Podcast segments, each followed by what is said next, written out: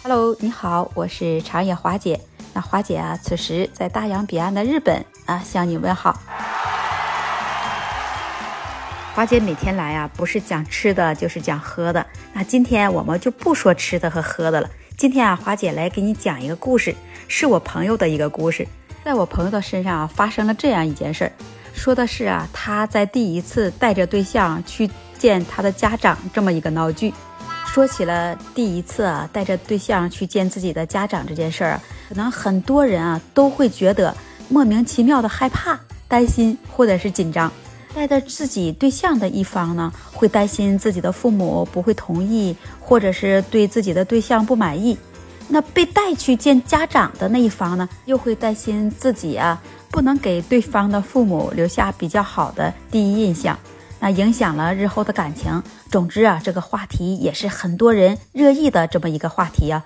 今天华姐来跟大家分享一个见家长的这么一个故事。那这个故事的主人公呢，是华姐的朋友，叫芳芳。她第一次啊把男朋友带回家的时候，就把她爸爸给气住院了。来听听今天这个故事。如果你是他爸爸，你会生气吗？你该怎么办呢？那芳芳的妈妈跟我说，上个周末，她的女儿把处了将近一年的男朋友带回家了。这个男孩呢，一进门啊，就拎了一箱汽水和一箱八宝粥。那芳芳的妈妈看了这两样的东西啊，心想：行吧，这孩子的一点心意。这俩人回来了，那爸爸妈妈。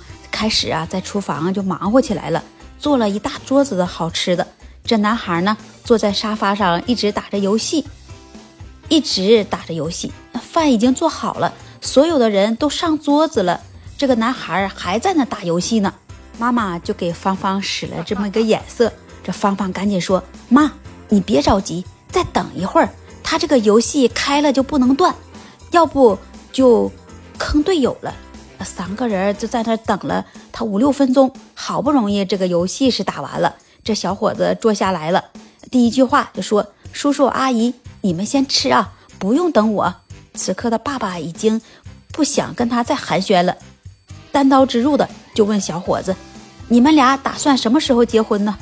这哥们儿啊回答的是：“听你们的，我随时都行。”芳芳妈妈赶紧把话接过去了，说：“你父母身体都挺好的呀。”这男孩说：“还行，呃，应该还行吧。”妈妈又问：“你跟父母不住在一起吗？”小伙子说：“不对呀，我跟芳芳住在一起啊。我妈我爸早就离婚了，早就不管我了，这不挺好的吗？”嗯，以后你家姑娘就没有婆婆了。这个时候啊啊，芳芳的爸爸已经挺不住了。爸爸说：“我们家陪嫁准备了三十五万，你们家的彩礼出多少？”房子买在哪儿？那个男孩子就回答了，说能给你干个大跟头。啊，男孩说：“叔叔阿姨，你们家不用给陪嫁，我们家也没有彩礼。以后我们俩的人生我们自己规划，我们的路啊我们自己走。”啊，芳芳的爸爸又说：“没有房子，你们结婚结在哪儿啊？”还没等小伙子说啥呢，芳芳就说了：“我们租房子呀，租房子就不能结婚了吗？”这个时候啊，芳芳的爸爸把筷子放下，因为他已经吃不进去了。啊，爸爸说：“你们准备租一辈子的房子吗？你们以后生了孩子也要租房子过日子吗？”呃，当时啊，芳芳就低下了头。